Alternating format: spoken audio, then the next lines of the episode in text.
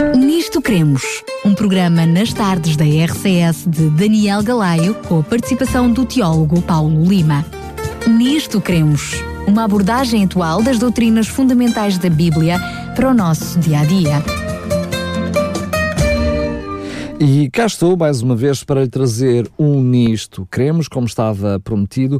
Hoje vamos a falar sobre a profecia das 70 semanas. Mas não me quero adiantar. Em primeiro lugar, quero agradecer mais uma vez a presença do Tiago Paulo Lima. Obrigado.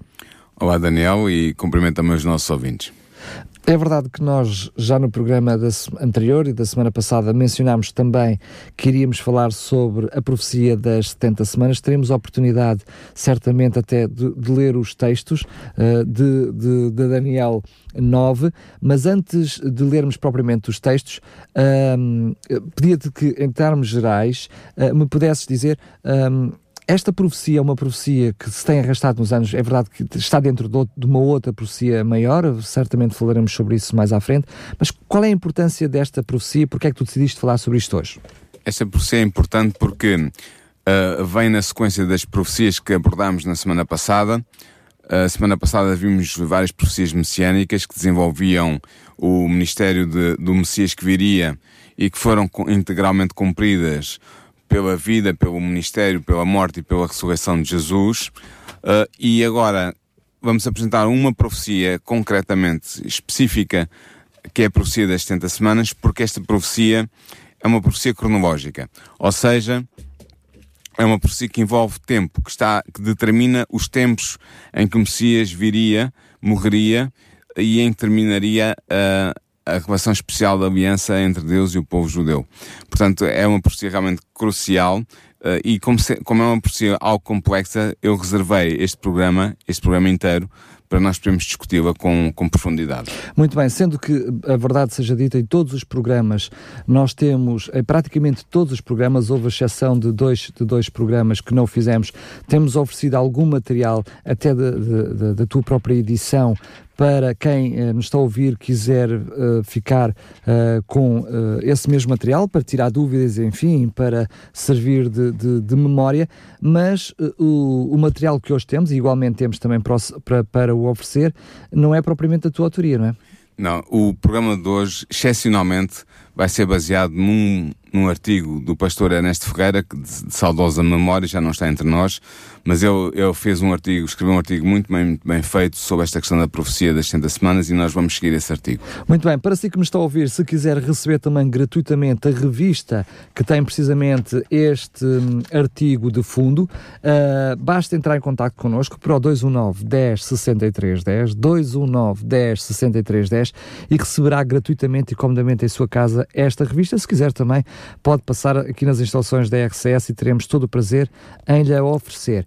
A revista tem uh, precisamente como uh, título de capa As Mais Extraordinárias Profecias sobre Jesus. Por favor, tome nota deste título, As Mais Extraordinárias Profecias sobre Jesus, para quando solicitar a sua revista, solicitar, portanto, esta revista que, e não outra, porque todos os programas vamos oferecendo uma revista. Então agora uh, uh, só, só relembrar aos nossos ouvintes que se por acaso não ouviram, não acompanharam os programas anteriores, eles estão disponíveis no site, no site da rádio, em radiorcs.pt.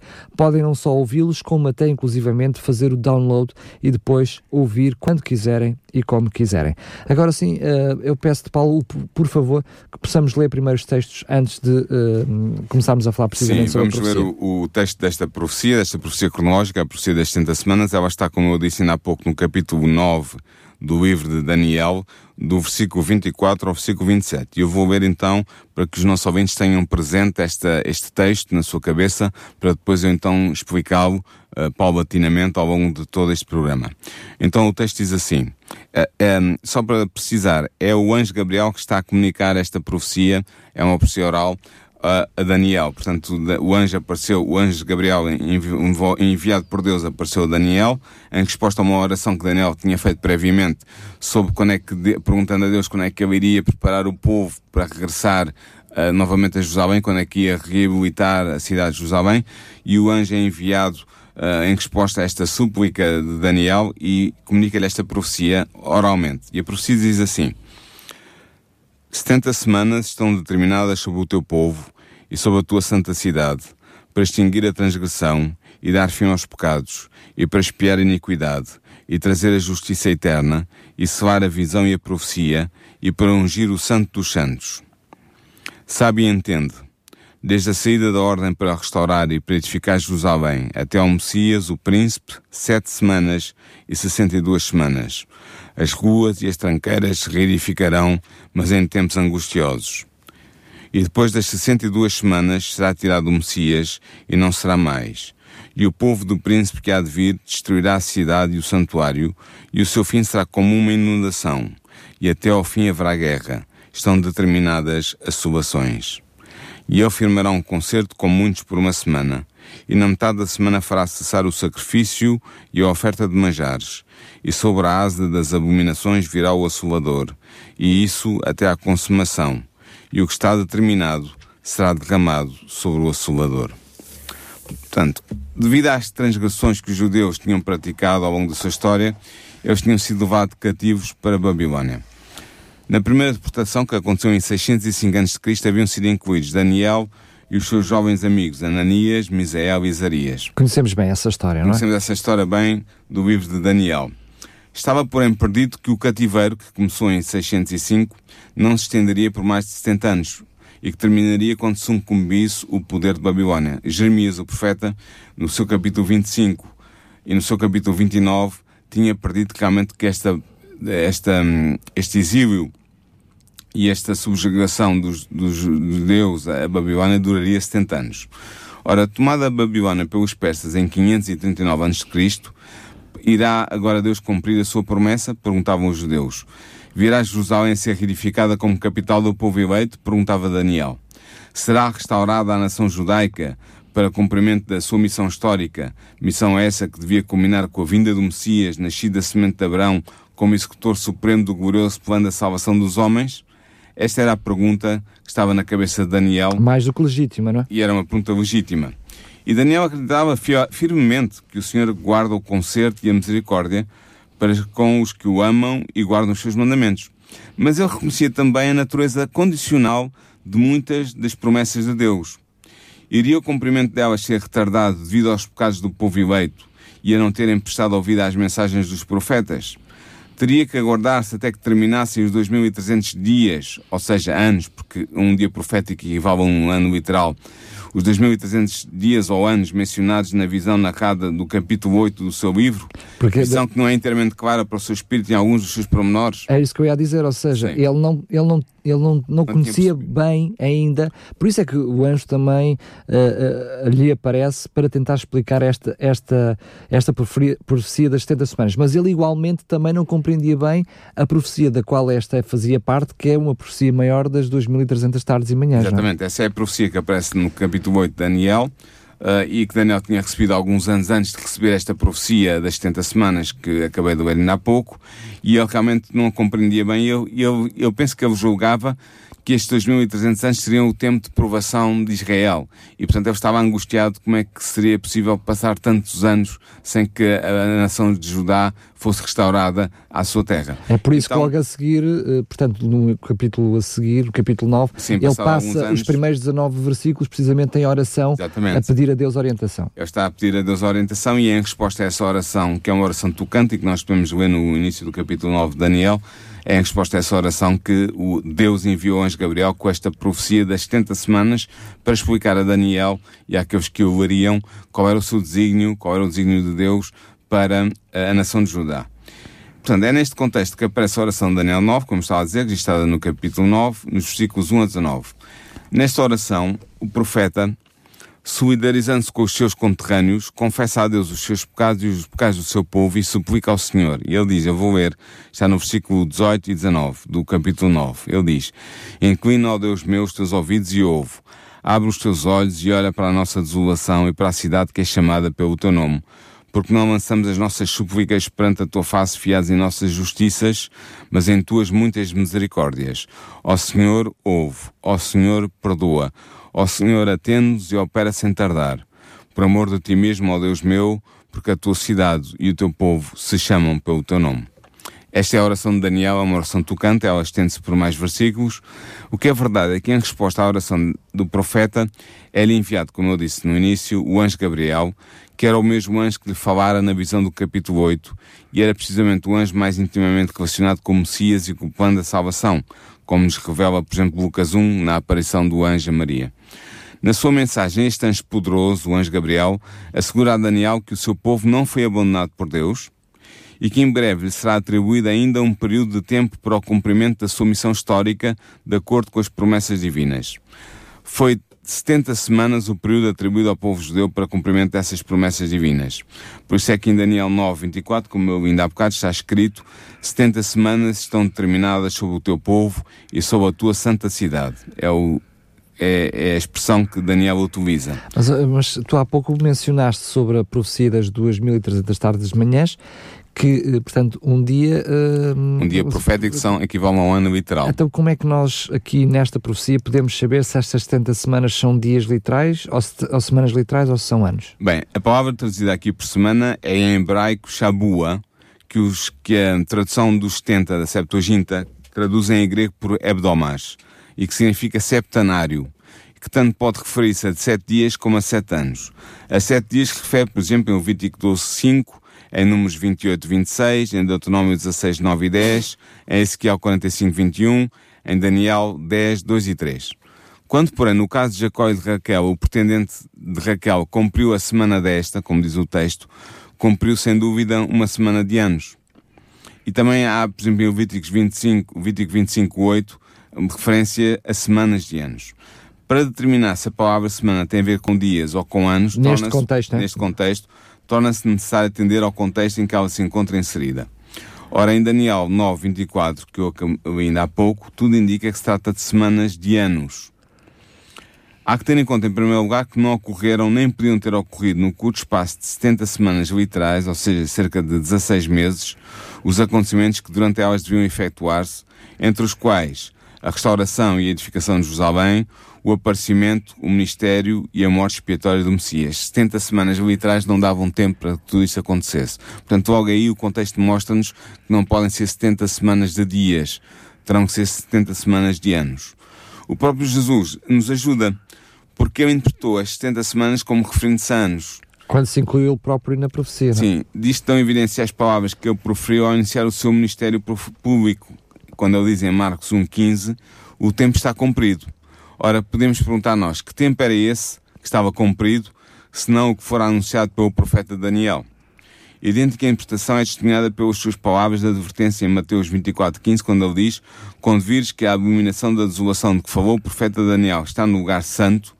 Portanto, isto mostra que eh, Jesus estava a referir-se ainda a uma profecia que estava referida, era um dos versículos da profecia das 70 semanas de Daniel 9, que ainda não tinha acontecido ainda no tempo dele. Portanto, mostra que esta profecia não pode ter concretização real em 70 semanas literais de dias, mas tem que ser referência a, a 70 semanas de anos. Mas confere com aquilo que é a própria profecia, que o ministério de Jesus encerraria a, a, a meados da última semana. Exatamente. Portanto, ele estava incluído nessa, nessa mesma profecia. Estava, o Jesus estava incluído, já vamos ver isso com mais pormenor. Mas perante tudo isto, não é de admirar que o Talmud, que é a segunda autoridade mais importante de revelação para os judeus a seguir à Bíblia, diga em, no, no Tratado de Yomá, na página 54a, o seguinte: Uma semana em Daniel 9 significa uma semana de anos. E o Midrash Rabbah, que é uma outra obra judaica com autoridade, apresenta a mesma interpretação a propósito de Daniel 9, 27, quando diz em Midrash Rabbah e cá, Pirke 34, uma semana representa um período de sete anos. Ao povo judaico foi atribuída uma missão eminentemente espiritual dentro do eterno plano da salvação. Como dirá o apóstolo Paulo na epístola aos Romanos, grande foi a honra concedida aos israelitas, porque, como diz o apóstolo em Romanos 9, 4 e 5, dos quais é a adoção de filhos, e a glória, e os concertos, e a lei, e o culto, e as promessas, e dos quais é Cristo segundo a carne, o qual é sobre todos Deus bendito eternamente. Amém. Esta, portanto, foi a honra concedida aos israelitas, porque eles eram eh, podemos dizer sem exagero, eles eram familiares do Messias, era da, da raiz da, da sua descendência que surgiria o Messias prometido por Deus a Israel. Ora, para o cumprimento de tão nobre missão espiritual, toda ela centralizada no Messias vindouro, glória incomparável da nação judaica, foram concedidos 40, 490 anos ao povo escolhido, as tais 70 semanas de anos. 7 vezes 7, 70 vezes 7 dá 490 anos. E para que viria o Messias? O Messias viria, diz-nos Daniel 9:24, para extinguir a transgressão, pechá, e dar fim aos pecados, chatá, e para expiar a iniquidade, avon, e trazer a justiça eterna, e selar a visão e a profecia, e para ungir o santo dos santos. Nós sabemos que, como nos revela Êxodo 34:7, o nosso Deus é um Deus que perdoa a iniquidade, avon, e a transgressão, pechá, e o pecado, chatá. E o Messias viria precisamente para nos obter o perdão pela sua morte expiatória. Os sacrifícios do ritual levítico prefiguravam, Daniel, a solução messiânica para o pecado sua, nas suas diferentes modalidades. E como pronunciaria o profeta Isaías mais anteriormente a Daniel, em Isaías 53, 5 e 10, ele foi ferido pelas nossas transgressões e moído pelas nossas iniquidades, e a sua vida foi posta por expiação de pecado. Nós vimos esta profecia com algum promenor a semana passada, quando abordámos as profecias messiânicas, e vimos que esta profecia de Isaías 53 é uma profecia crucial e realmente o Isaías, na sua profecia, mostra já que o Messias iria ter um trabalho expiatório, iria ter uma função de espiar os pecados, não só do seu povo Israel, mas do povo de Deus de todos os tempos. Portanto, fica claro que ele não iria só perdoar os pecados, não é? Não, ele iria espiá-los com a sua própria morte. Mas o Messias não assegurará apenas o perdão do pecado pela sua morte expiatória. Como consequência da mesma, ele virá trazer a justiça eterna. É o que a seu respeito estava igualmente perdido em Isaías 53, 11, onde está, onde está escrito: O meu servo justo justificará muitos, porque as iniquidades deles levará sobre si. Ora, esta morte expiatória do Messias deveria também selar a visão e a profecia, como nos diz Daniel no seu capítulo 9. Um, Paulo, eu peço só que possas ler, pegar, estás a ler a Bíblia, mas peço que tragas a Bíblia para junto do microfone, Sim. senão ficas. Não, não, não, não, se, não se ouve. No versículo 29 diz claramente que uh, além de vir espiar a iniquidade e trazer a justiça eterna, viria também selar a visão e a profecia. Uh, para elas, porquê? Uh, porque que a morte do Messias também deveria selar a visão e a profecia? Porque para ela apontavam os oráculos dos videntes e dos profetas, nomeadamente aqueles que nós falámos a semana passada. Era dramaticamente prefigurada pelo sacrifício e sua unidade ritual dos patriarcas do santuário e do templo. E como chancela divina, confirmando o cumprimento dos tipos simbólicos pela realidade do anunciado antitipo, foi sobrenaturalmente, sem qualquer intervenção humana, rasgado nessa altura, de alto a baixo, o véu do templo. Ou seja, o véu do templo foi rasgado quando Jesus morreu, para simbolizar que Jesus viria cumprir precisamente esta profecia em que ele iria morrer pelos pecados do seu povo. E por isso e, portanto, toda aquela toda tradição... Toda a tradição dos sacrifícios ficaria sem efeito a partir daquela morte expiatória de Cristo na cruz. Ora, tendo-se oferecido como vítima para a expiação dos pecados da humanidade, o Messias iria assumir no céu a função sacerdotal para agora comparecer por nós perante a face de Deus, como diz o autor de Hebreus no, versículo, no capítulo 9, versículo 24. E assim, ele subiu ao céu, como diz também Hebreus 8.2, como ministro do santuário e do verdadeiro tabernáculo, o qual o Senhor fundou e não o homem. Portanto, ou seja, nós ainda não falámos nisto nesta série de programas, falámos durante este, um, o programa da história do cristianismo, de que há um santuário no céu, do qual o santuário na terra era uma cópia. E é nesse santuário do céu que Jesus está a oficiar atualmente. Deixa-me só... E, portanto, antes, deixa-me só dizer isto, força. antes de que esse santuário pudesse entrar em funcionamento, antes de Jesus poder realizar o seu ministério como nosso sacerdote, tornava-se necessário ungir o Santo dos Santos, ou seja, o santuário que está no céu. Queria só fazer referência precisamente ao programa História do Cristianismo, quando nós uh, mencionámos precisamente a questão uh, da morte de Jesus e falámos precisamente sobre esta data e o que é que ela implicava, podemos, podemos uh, fazer referência e ir precisamente ao nosso podcast e rever esses programas. Falámos precisamente no grande desapontamento quando o santuário seria purificado e uh, esse programa que fala precisamente sobre isso, que não era a terra como, como naquela altura se pensava, mas Sim. era precisamente o santuário no, no céu, fazia referência precisamente a este meio-dia da última semana, não é? Sim, entretanto, O que, o que interessa ver aqui é que Jesus iria ungir o Santo dos Santos. Portanto, ele iria preparar o santuário que estava no céu para começar a funcionar como centro de ação e de comando do, plano da salvação que está em curso ainda hoje. Nós, que estará em curso nós dissemos a... lugar santíssimo, é outra expressão, Santo dos Santos é outra expressão para o, para o, para o lugar santíssimo. Não? No Antigo Testamento, esta expressão refere-se à unção do tabernáculo e nunca é utilizada para designar a unção de uma pessoa. Portanto, quando, quando no Antigo Testamento se fala de ungir o Santo dos Santos, fala sempre da unção do tabernáculo, nunca de uma pessoa. A unção do tabernáculo no deserto foi efetuada por Moisés, como nos diz Êxodo 20 e Êxodo 40, tendo em vista o ministério sacerdotal que nele havia de ser realizado. O ministério do sacerdotal do Messias realizar-se-ia após a sua morte, ressurreição e ascensão, não no santuário terrestre, que era a figura do verdadeiro que está no céu, como diz Hebreus 9:24, mas no santuário celeste, no verdadeiro santuário que existe no céu. Lógico seria, pois, que este santuário fosse ungido tendo em vista o ministério que, terminada a sua obra na terra, ali realizaria o Messias como nosso sacerdote.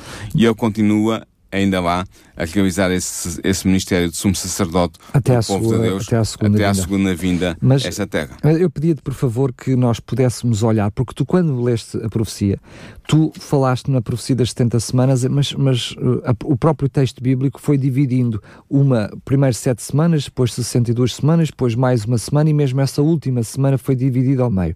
Eu pedia-te, por favor, então, que nós fôssemos à gênese dessas, dessas 70 semanas. Sim, vamos a isto, vamos avançar então.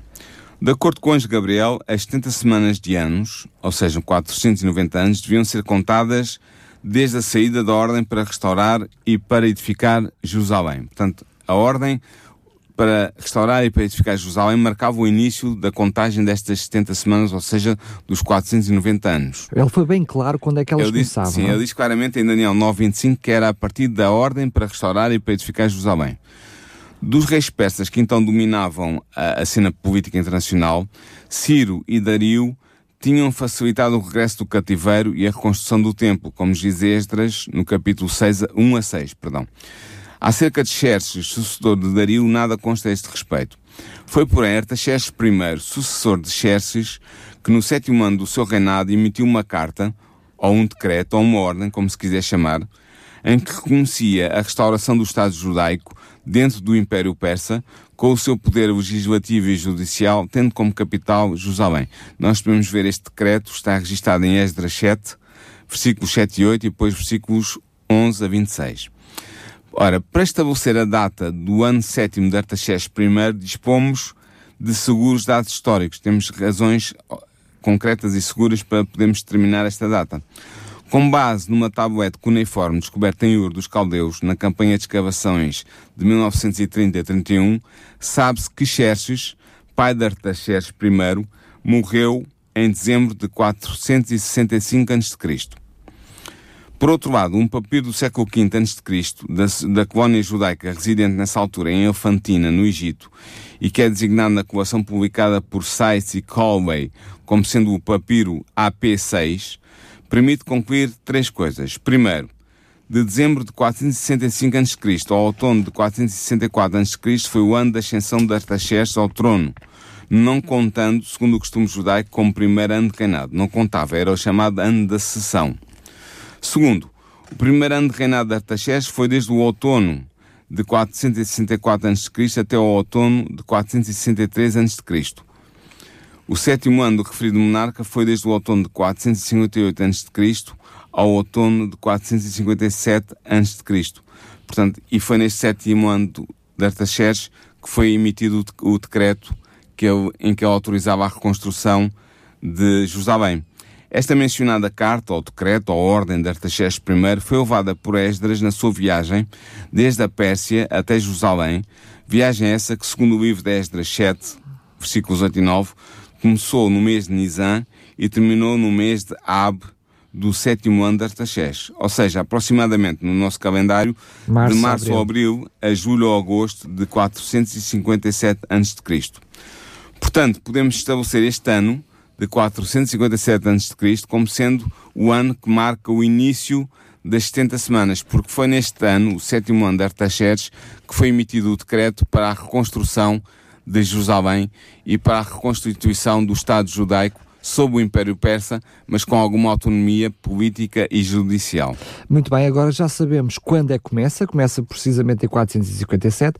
Antes de Cristo. Antes de Cristo, claro. E gostaria agora que pudesse explicar como é que ele se divide. Muito bem. Como é que ele se divide? O longo período das 70 semanas é dividido pelo anjo Gabriel em três períodos sucessivos, de 7 semanas, de 62 semanas e de uma última semana. No período das 7 semanas, Portanto, 49 anos. 49 anos, diz-nos Daniel 9.25 que as ruas e as tranqueiras se reedificarão, mas em tempos angustiosos. Ou seja, durante este período de 49 anos teve lugar o renascimento do Estado judaico em condições difíceis, criadas pela oposição constante e as intrigas dos inimigos do povo judeu. Nesta obra de restauração ocupou posição de destaque o escriba Esdras, Basta ver o, o livro que leva o seu nome, nos capítulos 7 a 10, e vemos lá as tarefas fantásticas que ele desempenhou para reconstruir o Estado judaico. Mas esta restauração foi levada a efeito, sobretudo, graças à dedicação e ao dinamismo de Neemias, que não só dirigiu a reconstrução das muralhas da cidade, como foi também um notável reformador social e religioso. Aliás, todo o livro de Neemias constitui um valioso documento sobre a restauração do Estado judaico. Ora, reconstruída a cidade de Jerusalém e restaurado o Estado judaico nestes tais 49 anos, ou a primeira semana de 7 anos, estava criadas as condições para que o povo escolhido pudesse cumprir a missão providencial que lhe fora confiada desde os dias do patriarca Abrão, ou seja, preparar o mundo para a vinda do Messias. Para esse efeito lhe foram atribuídas ainda 62 semanas de anos. Portanto, Ou 434 seja, anos, sim, não é? 434 anos, um pouco mais de 4 séculos. Como é que desempenhou o povo de Deus esta tarefa durante este período de tempo? Bem, mal, mais ou menos? Os registros bíblicos referentes a este período são de veras escassos, é verdade. Mas embora depois do cativeiro os judeus palestinianos tenham abandonado a idolatria e tenham observado mais estritamente do que antes alguns mandamentos, como a guarda do sábado, ou a, a observância das festas rituais, parece terem caído num estéril formalismo religioso que os impediu de cumprir integralmente a sua missão. Se o livro de Malaquias, que é o único documento bíblico deste período que chegou até nós, nos apresenta um quadro pouco lisonjeiro da condição espiritual do povo de Deus, permite-nos também adivinhar a existência de numerosas almas sinceras que aguardavam com fervor a vinda do Messias. Por exemplo, em Malaquias 3.16 está escrito o seguinte: Aqueles que temem ao Senhor falam cada um com o seu companheiro, e o Senhor atenta e ouve, e há um memorial escrito diante dele para os que temem ao Senhor e para os que se lembram do seu nome. A estes tais é feita uma promessa, uma promessa muito interessante que está em Malaquias 4.2 e que diz: Para vós que temeis o meu nome, nascerá o sol da justiça e salvação trará debaixo das suas asas. Por outro lado, acerca dos judeus da diáspora, ou seja, dos judeus que estavam imigrados fora da Palestina, por altura do nascimento do Messias, declarava Estrabão da Amazeia, eh, mais ou menos, viveu mais ou menos entre 64 a.C. até à década de 20 depois de Cristo, e ele deixou um registro, ele disse assim, falando dos judeus, este povo já penetrou em todas as cidades e não é fácil encontrar qualquer lugar do mundo habitável que não tenha recebido esta nação o que mostra bem a extensão da expansão do povo judeu no, ao longo do Mediterrâneo. A sua atividade missionária, portanto, Sim. o cumprimento da, daquilo que era eh, a promessa e o objetivo de Deus, não é? Sim, da atividade missionária dos judeus dá testemunho Valério Máximo, no século II a.C., Horácio, no século I a.C., e Tácito, no século I da era cristã. Portanto, falam claramente que os judeus tinham um grande, um grande ímpeto missionário e, que, e tinham muito zelo na divulgação da sua fé ao longo de todo o Mediterrâneo ocidental e oriental. A literatura pseudoepígrafa, ou seja, a, a literatura de livros que foram atribuídos a personagens históricas do Antigo Testamento, mas que não foram realmente escritas por ele, por eles, sobretudo, por exemplo, o livro de Enoch, os testamentos dos doze patriarcas, o livro dos jubileus, os salmos de Salmão e vários apocalipses testemunham da crença na vinda do Messias. Embora fosse verdade que a concepção que eles tinham do Messias era um Messias predominantemente temporal, despojado das características essenciais da sua missão expiatória e redentora. Tal crença reflete-se na atitude assumida pelos fariseus e saduteus, sacerdotes, escribas e anciãos do primeiro século da nossa era, e vai explicar em grande parte a rejeição de Jesus como verdadeiro Messias de Israel, porque eles não concebiam que o Messias viesse sofrer primeiro para depois entrar na sua glória. Eles, eles concebiam sobretudo um Messias glorioso, um Messias guerreiro, um o, Messias, o tal rei político. Um rei político que viria salvar a nação da subjugação uh, ao domínio romano.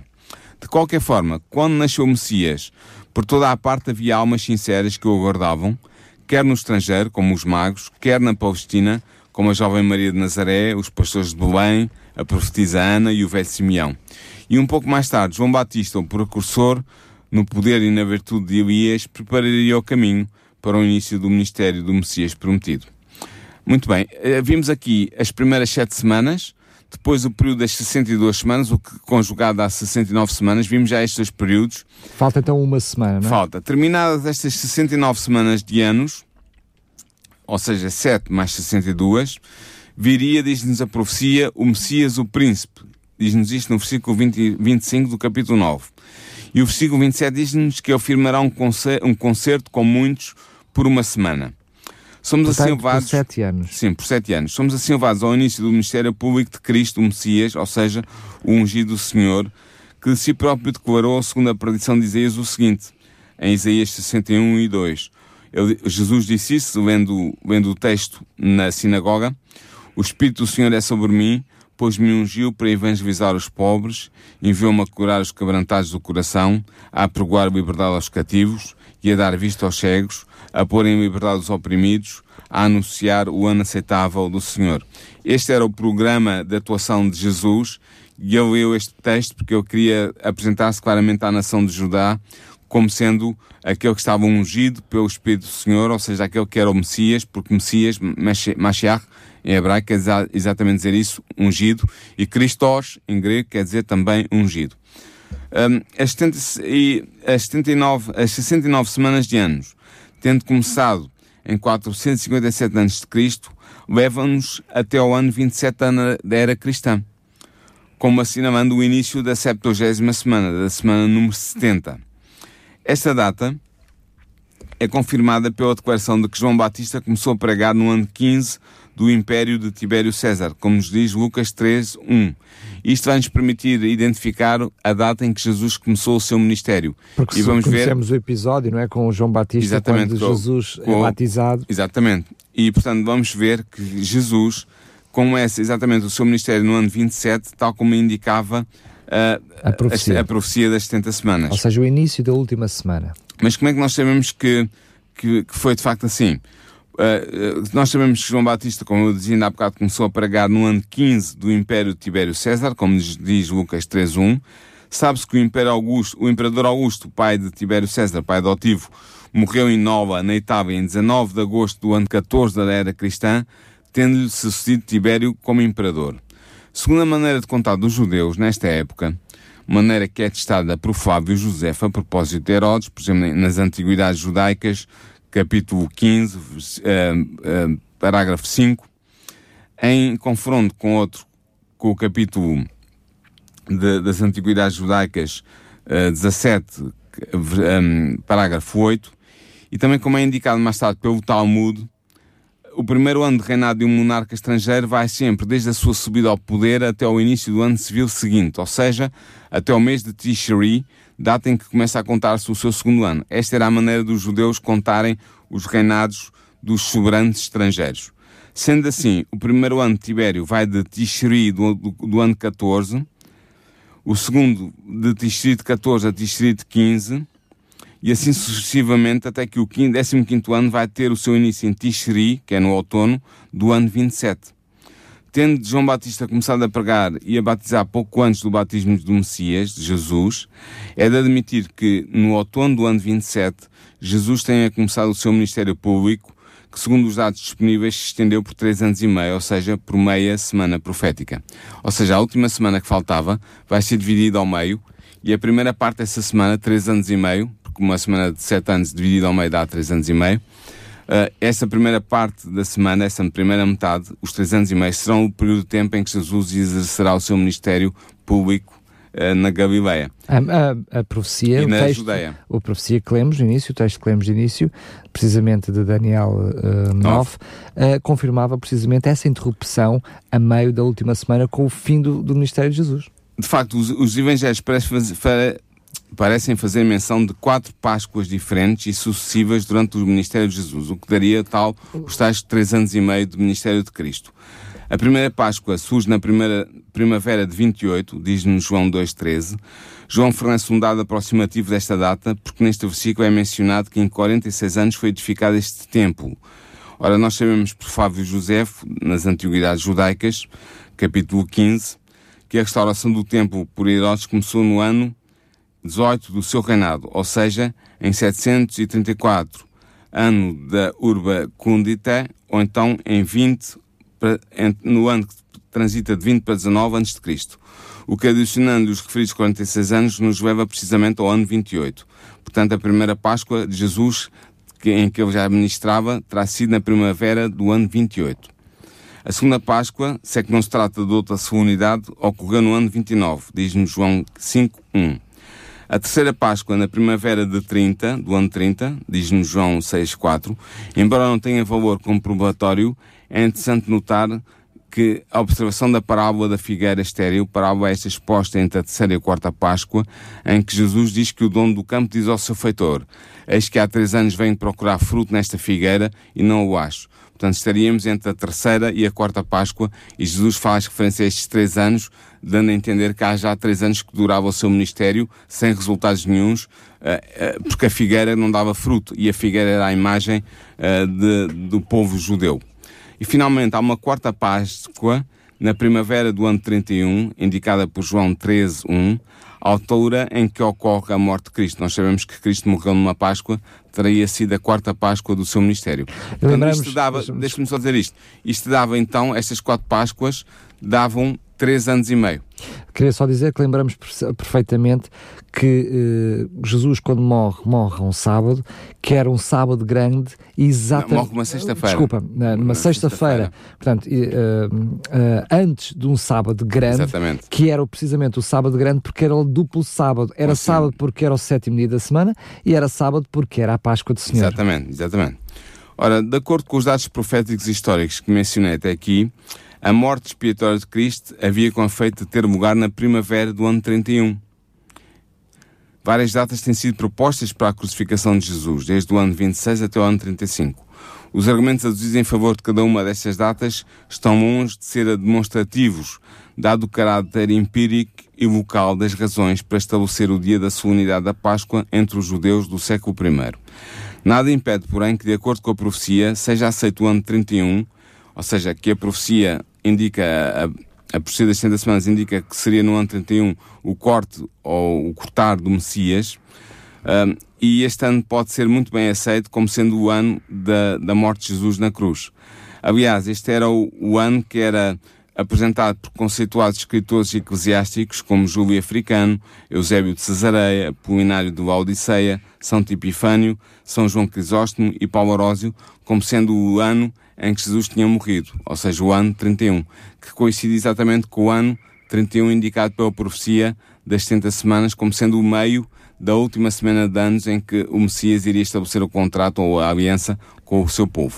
Uh, dúvidas houvesse, chegaríamos lá também por exclusão de partes, olhando para a própria profecia, é? Começando a fazer contas, também chegaríamos lá. A profecia diz claramente que o ano da morte do Messias seria o ano 31. O que se pode questionar é se foi esse o ano da morte de Jesus, mas há argumentos que se apresentam que podem validar ter sido o ano 31, o ano da morte de Jesus na cruz. Ora, e esta seria a última semana de anos, dos sete anos, os últimos sete anos dos, dos 490. Mas ainda faltam três anos e meio. Sim, é no meio, mas é preciso ainda dizer que é no meio desta semana que, pela morte de Jesus, se estabelece a passagem do antigo concerto ou aliança para o novo concerto ou aliança.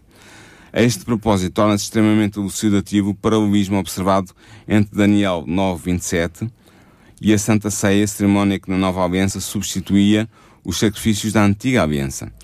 Com efeito, se em Daniel 9.27 se nos anuncia que o Messias firmará um concerto com muitos, é essa a expressão que está lá, em Mateus 26, 28, Cristo, em cumprimento da profecia, referir-se-á ao seu sangue derramado na cruz do Calvário como sendo, diz ele, o sangue do novo concerto que é derramado por muitos. Portanto, Jesus estava aqui a ecoar na instauração da Santa Ceia a profecia de Daniel 9:27. Estava a usar as mesmas expressões para tornar claro que ele estava a postos para cumprir essa profecia até o mais pequeno promenor. Com a morte do Messias termina a antiga aliança. Já não terá razão de ser o ritual judaico os seus sacrifícios simbólicos, como anunciou Gabriel em, no versículo 27, quando ele diz: Na metade da semana, ele, ou seja, o Messias, fará cessar o sacrifício e a oferta de manjares. Ou seja, o sistema sacrificial, na metade da última semana, terminaria. Gabriel, então, portanto, falando Daniel no, no, capítulo 9, precisamente. No versículo 27. Estás parafraseando, passando a expressão, o próprio anjo Gabriel quando explica a Daniel. Eu estava mesmo a citá-lo. Ele diz, ele diz: na metade da semana, eu, ou seja, o Messias, fará cessar o sacrifício e a oferta de manjares. Uh, como é que Jesus fez cessar o sacrifício na metade da última semana? Porque morreu no ano 31 a sua morte cessa por completo é, como exatamente. sacrifício perfeito de todos os outros. E é? é por isso que ao render Cristo o Espírito, diz-nos Mateus 27, 51, que o véu do templo se rasgou em dois, de alto a baixo, como indicação divina de que a antiga dispensação tinha terminado. Tinha então, terminado. Podemos dizer que então os judeus, com, com a morte do Messias, uh, o judeu uh, já não era o povo da nova aliança? Uh, podemos perguntar, com a morte do Messias terá sido rejeitado o povo judeu da, na nova aliança? A resposta é de maneira nenhuma. Pelo contrário, ele foi estendido durante três anos e meio o convite para se integrar na nova aliança. Ou seja, os três últimos anos e meio da profecia das 60 semanas é um tempo que é concedido aos judeus para eles entrarem nesta nova aliança que o Messias inaugurou no ano 31 com a sua morte expiatória. Na verdade, foi maravilhosa maneira como muitos judeus aceitaram o convite. Segundo o relato bíblico, logo no dia de Pentecostes agregaram-se quase 3 mil almas, diz-nos Atos 2,41. E Atos 2,47 diz-nos que todos os dias acrescentava o Senhor à igreja àqueles que se haviam de salvar. E Atos 5,14 diz que muitos dos que ouviram a palavra creram e chegou o número desses homens a quase 5 mil. Isto é, está em Atos 4,4. E Atos 5,14 diz que a multidão dos que criam no Senhor, tanto homens como mulheres, crescia cada vez mais. E Atos 6,7 diz, e crescia a palavra de Deus e em Jerusalém se multiplicava muito o número dos discípulos e grande parte dos sacerdotes obedecia à fé. Portanto, tanto quanto podemos conhecer pelo registro bíblico, até à morte de Estevão e à conversão de Saulo, a igreja foi exclusivamente constituída por judeus e por muitos judeus, por todos quantos quiseram beneficiar da nova aliança. A partir da morte de Estevão, as autoridades representativas do povo judeu, como tal, rejeitaram definitivamente o convite. E por isso é que Atos 8.1 diz, e fez naquele dia uma grande perseguição contra a igreja que estava em Jerusalém. Na perseguição em curso distinguiu-se Saulo de Tarso, o, apóstolo que viria a ser o apóstolo Paulo, até que eu, interpelado maravilhosamente pelo Senhor, quando ia como perseguidor a caminho de Damasco, Jesus e o és como vaso escolhido em favor dos gentios, a quem te enviou para lhe abrir os olhos e das trevas os converteres à luz e do poder de Satanás a Deus, a fim de que recebam a remissão dos pecados e sorte entre os santificados pela fé em mim. Esta é a mensagem que Jesus tinha para Paulo e que está registada em Atos 26, 17 e 18. É incontável, Daniel, o número de judeus que durante o primeiro século da nossa era, da era cristã, e ao longo da história até hoje, passaram a fazer parte da nova aliança. Mas a antiga aliança com o povo judeu como nação tinha terminado no fim das, da profecia das 70 semanas, no fim das 70 semanas proféticas, terminou.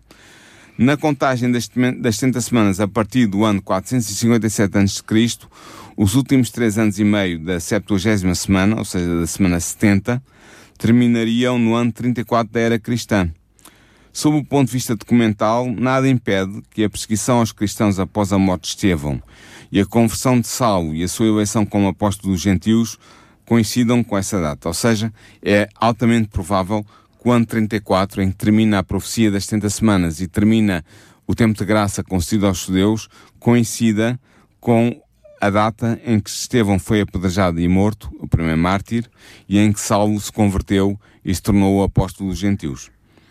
Uh, para o estabelecimento aproximativo desta data, dispomos dos seguintes dados da história profana, que nos mostram que esta data do ano 34 pode ter sido efetivamente a data em que Estevão morreu e em que Paulo se converteu ao cristianismo.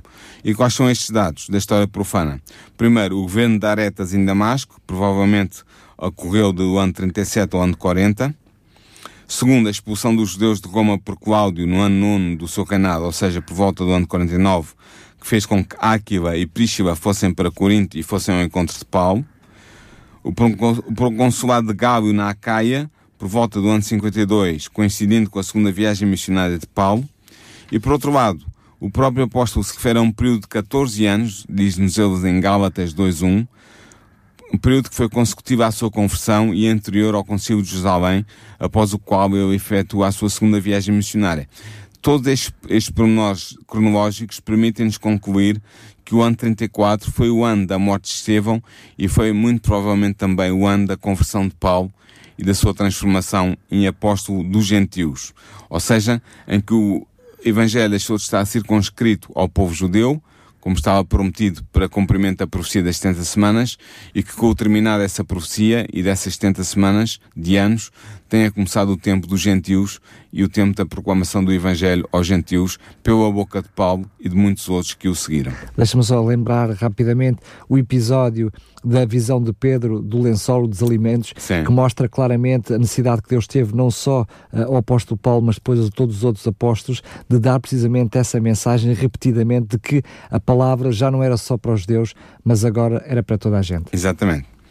A substituição da antiga aliança teve como corolário o desaparecimento do templo e do respectivo ritual, em virtude do seu caráter simbólico e transitório, e a queda e dispersão da nação judaica por ter terminado a missão histórica para a qual tinha sido suscitada por Deus. A estes acontecimentos se refere o profeta Daniel, em Daniel 9:26, quando ele diz: e o povo do príncipe que há de vir destruirá a cidade e o santuário, e o seu fim será como uma inundação, e até ao fim haverá guerra, estão determinadas as suas ações. E depois no versículo 27 ele diz, e sobre as asas da abominação virá o assolador, e isto até à consumação, e o que está determinado será derramado sobre o assolador.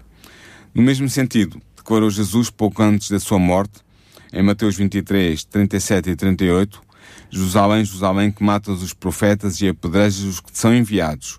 Quantas vezes quis eu juntar os teus filhos como a galinha junto aos seus pintos debaixo das asas e tu não quiseste? Eis que a vossa casa vai ficar-vos deserta. No mesmo dia, Jesus citou a profecia de Daniel, que houve ainda há pouco, Daniel 9, 26 e 27, como referindo-se à queda de Jerusalém. De facto, sim, Mateus 24, 15, nós vemos o seguinte: quando depois vires que a abominação da desolação de que falou o profeta Daniel está no lugar santo, na passagem paralela de Lucas 21, 20, nós vemos, quando vires Jerusalém cercadas de exércitos, sabei que então é chegada a sua desolação. Ou seja, Jesus interpreta esta profecia de Daniel 9, a parte final da profecia referente à destruição de Jerusalém, e interpreta dizendo claramente que ela seria destruída pelos exércitos romanos, que viriam, seriam eles que trariam a desolação, a abominação da desolação para um, a cidade de Jerusalém. Ele utiliza estas palavras, ele próprio faz a profecia, uh, dizendo quando é que isso iria acontecer e até a hora e até hora uh, pelo, pelo, pelos seus discípulos e pelo povo, não é? é Precisamente É, é verdade que esta profecia. profecia de Daniel 9, a parte final, teve o seu primeiro cumprimento na tomada de Jerusalém na destruição do templo pelas tropas de Tito no ano 70 e teve o cumprimento final em 135 da nossa era, ano em que, terminada a guerra da Judeia, o imperador Adriano fez Jerusalém uma colónia romana com o nome da Hélia Capitolina, dedicada a Júpiter Capitolino. E até ele chegou ao ponto de erigir um templo a esse deus romano, que foi construído na área do antigo templo judaico. E a própria designação de Judeia desapareceu do mapa e deixou-se de falar de Judeia. Uh, Passou-se a falar, se eu não estou em erro, de um, Palestina, uh, Síria, Síria-Palestina, Síria-Palestina, acho que foi assim que foi o nome dado àquela região do globo para iluminar completamente a recordação até do nome de Judeia. Muito bem, mas oh Paulo, eu prometia-te que um, chegámos ao fim desta, desta, explicação, ela realmente foi muito pormenorizada e provavelmente ficou, uh, alguma coisa pode ter ficado para trás, que como ainda temos cerca de 10 minutinhos mais coisa, menos coisa, possas fazer uma recapitulação precisamente uh, mostrando até talvez o quanto possas graficamente, sei Sim. lá, enfim, o, o que é que seja em rádio, não é? Mas tentamos, tentando explicar o resumo de como é que foi esta divisão Sim, e como é que ela se eu, explica. Eu vou fazer um resumo final. Portanto, a, a profecia fala de 70 semanas de anos, no ou seja, todo. de 490 anos no seu todo. Essa profecia começaria com a construção de Jerusalém. Nós sabemos que Jerusalém foi dada a ordem de construção pelo rei Artaxerxes I em 457 a.C. Marca o início da contagem das 70 semanas. passariam primeiro sete semanas, ou seja, 49 anos, em que se daria a reconstrução de Jerusalém. Esse período terminou no ano 408 a.C. A partir desse ano, 408 a.C., contar-se-iam mais 62 semanas, ou seja, 434 anos. E esse, esses 434 anos, a partir de 408, levam-nos até o ano 27 da nossa era, da era cristã. O ano de expansão do povo judeu e da mensagem, não é? Sim, Esses neste, 434. neste ano, exatamente. Neste ano 27 da nossa era, seria o, bati, o aparecimento do Messias. O início do seu ministério. O início do ministério Não é o seu do Messias. nascimento. Não o nascimento, o início do ministério do Messias. E nós sabemos que Jesus foi batizado precisamente eh, no ano 27 da nossa era, recebendo aí o Espírito Santo e começando a sua missão como Messias de Israel. Portanto, Jesus cumpriu este ano à risca matematicamente. Depois sobrava uma semana, das 70 semanas, sobra uma semana final, que compõe-se de sete anos, e nesta semana o, o, o Messias iria estabelecer um pacto, ou uma aliança, ou um, um concerto com o povo judeu. E ao mesmo tempo seria retirado, não é? Sim, e seria, no meio desta semana, a profecia diz-nos que ele seria cortado, é a expressão que é utilizada. Ora, o meio da semana, desta última semana, é o ano 31 da nossa era, é a primavera do ano 31 da nossa era, da Páscoa, que foi precisamente quando Jesus morreu na cruz do Calvário, como, foi, como diz a profecia, foi cortado foi cortada a terra dos viventes. E depois sobraria ainda três anos e meio, depois da morte de Jesus no ano 31, na Páscoa, ou seja, na primavera do ano 31, sobraria ainda três anos e meio. Foram os três anos e meio finais da profecia das 70 semanas para estender a aliança, a nova aliança, a todos os judeus que quisessem integrar a igreja que Cristo fundou. E essa, esses três anos e meio de graça final para os judeus terminam no ano 34 da nossa era. Ora, no ano 34 da nossa era, nós sabemos que foi a data em que Estevão foi apedrejado, em que a igreja começou a ser perseguida pelas autoridades judaicas e em que Paulo se converteu ao cristianismo e se tornou o apóstolo dos gentios, levando a mensagem para fora do mundo judeu, para os gentios que estavam ah, aguardando essa mensagem. E, portanto, assim se cumpriu a profecia integralmente a profecia das 70 semanas, ou seja, dos 490 anos. Vou relembrar mais uma vez os- as datas chaves. É o início 457 a.C., começa a reconstrução de Jerusalém. 408 acaba a reconstrução de Jerusalém, começa o período extensivo de anos de preparação dos judeus. 27 da nossa era é o batismo de Jesus, o início do ministério do Messias. O ano 31 da nossa era na Páscoa, na primavera, é a morte do Messias, a morte de Jesus na cruz, e o ano 34, no outono, é o fim do tempo da graça concedida aos judeus, fim das 70 semanas, início do tempo dos gentios e da pregação do Evangelho a todo o mundo. Muito bem, para si eu percebo, enfim, são muitas informações, eh, é um programa de rádio, falta aqui a, a Faltava um vertente visual. quadro, ter um quadro, faltava um quadro aqui, Daniel. a vertente visual, mas para si que me está a ouvir, e se quiser ficar também com estas datas, enfim, e tirar todas as dúvidas possíveis, pode, por favor, entrar em contato connosco ao 219 10 63 10, 219 10 63 10, e temos para lhe oferecer precisamente a revista que tem como artigo de fundo precisamente toda esta matéria e até também tem um quadro alusório para que possa, enfim, tirar todas as dúvidas. Para saber qual a revista, porque nós temos várias revistas de vários programas, é o, a tema, a capa da revista é a mais extraordinária profecia sobre Jesus, que é precisamente esta profecia das 70 semanas. Entre em contato connosco, ela é totalmente gratuita, poderá até recebê-la comodamente em sua casa, através, portanto, do seu contacto e do seu, ahm, ah, da sua morada. Entre em contato connosco, mais uma vez, o telefone 219 10 63 10. Por outro lado, se quiser reouvir o programa e assim tirar algumas dúvidas, pode fazê-lo. Ele estará totalmente disponível em podcast no site da rádio, no separador programas, e é só escolher precisamente o programa Nisto Queremos e o programa de hoje, que é precisamente a profecia das 70 semanas. Antes mesmo de terminar, peço-te, por favor, Paulo, que possas, enfim, eh, mencionar do que é que iremos falar no próximo programa. Sim, mas antes de fazer isso, queria lembrar mais uma vez, como disse no início deste programa, que este programa foi baseado num artigo do pastor Ernesto Ferreira, de saudosa memória, já não está entre nós, deixou-nos este artigo, como muitos outros que ele escreveu, e eu baseei este programa nesse artigo. Portanto, não foi um artigo da minha lavra, queria deixar isso bem claro. Uh, uh, quanto ao tema da próxima semana, nós vamos abordar um tema que eu acho que é, que é muito importante e é muito interessante para, para os cristãos e também para aqueles que não são cristãos, que é o plano da salvação. vamos abordar esse tema, vamos ver em que é que consiste, como é que ele foi começado, como é que ele vai acabar, o que é que é o plano da salvação. É um grande plano de resgate da humanidade por Deus, através do ministério de Jesus e da ação da sua igreja cristã, e vamos analisar com pormenor uh, o plano da salvação.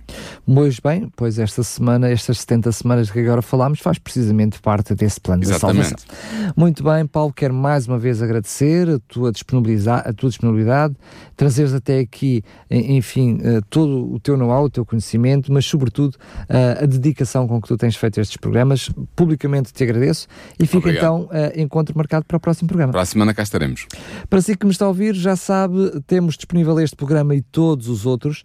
Mencionámos também ao longo deste programa algumas referências a um outro programa que também pode encontrar em podcast, que é a História do Cristianismo, da qual fala também tudo sobre este sacrifício, sobre o que é que era este ministério do santuário, como é que ele se envolvia precisamente naquilo que será o assunto do próximo programa, o Plano Global da Salvação. Se quiser também ouvir e tirar dúvidas, pode fazê-lo. Está no mesmo sítio, no mesmo separador, no separador programas, no site da rádio, em radiorcs.pt e escolher então o programa História do Cristianismo, também da autoria do teólogo Paulo Lima. Quanto a mim, despeço-me agradecendo precisamente a sua companhia e preferência. Estarei de volta amanhã para mais um Tardes da RCS, a partir das 4 horas. Isto Cremos, um programa nas tardes da RCS de Daniel Galaio, com a participação do teólogo Paulo Lima. Nisto Cremos, uma abordagem atual das doutrinas fundamentais da Bíblia para o nosso dia a dia.